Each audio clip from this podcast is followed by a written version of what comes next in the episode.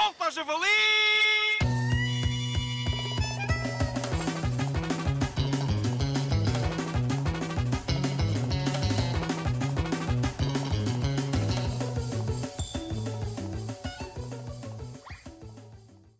Alerta SOS! Escândalo em jogo de cricket albino. Já temos a fazer cobertura no estádio ou pavilhão, ou lá onde quer que isto se joga, Alexander Matos, especialista em cricket. Uh, pelo menos acho que sim, porque é loiro e tem olhos azuis, portanto parece inglês.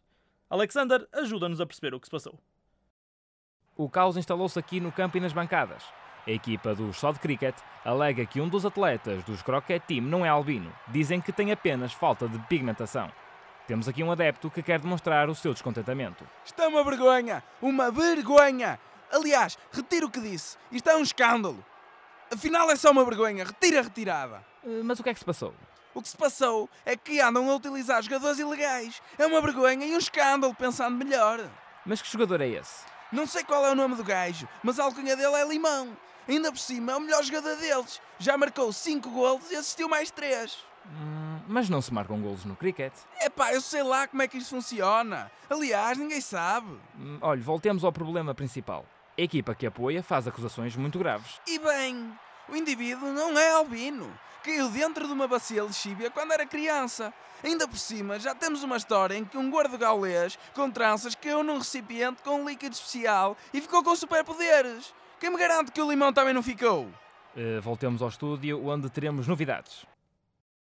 Obrigado, Alexander. Aqui no estúdio temos connosco a Presidente da Federação Portuguesa de Cricket Albino, Juliana Guia Silvestre. Já ponderou as consequências deste caso? Boa tarde. O caso chegou-me há pouquíssimo tempo e ainda não pude tomar uma decisão, mas iremos averiguar e deliberar o que acontecerá. Muito obrigado, esperamos a Já decidi! O Limão pode jogar e não acontecerá nada aos croquete team. Mas então ele não infringe as regras do regulamento? Claro que não.